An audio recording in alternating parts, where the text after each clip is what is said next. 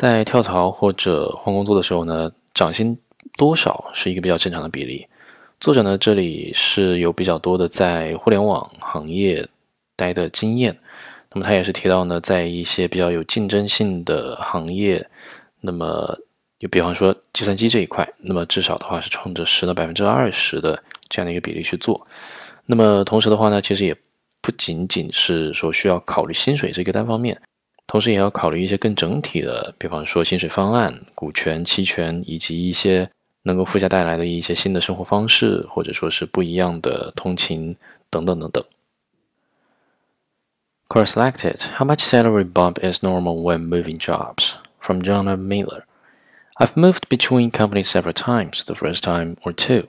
I didn't have a good handle on what to expect. I was moving primarily because of life circumstances. For example, I took a job at the university my then girlfriend was going to for her PhD, so I could be in the same town.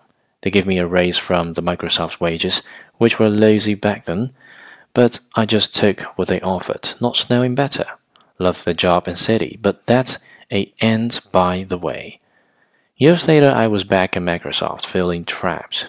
The thing that originally had me feel trapped at Microsoft was stock, which had yet to vest.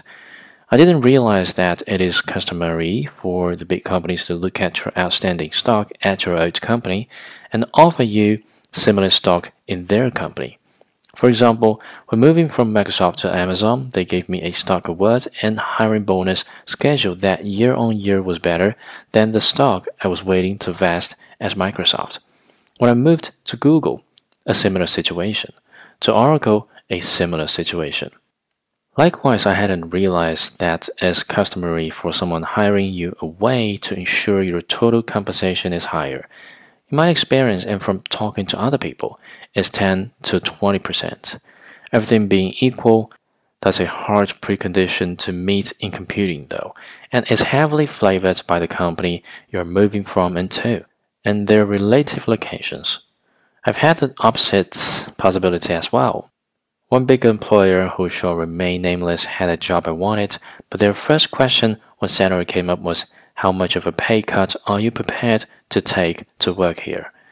They could only offer me about 60% of the total compensation I was already making elsewhere. It took some thought, but I figured I would be resentful if I came, so I said no. Sum it up, if you are working in a competitive industry and area, at least in computing, shoot for 10 to 20% bump to move. If you're not able to get that, think very carefully about whether you should make that switch.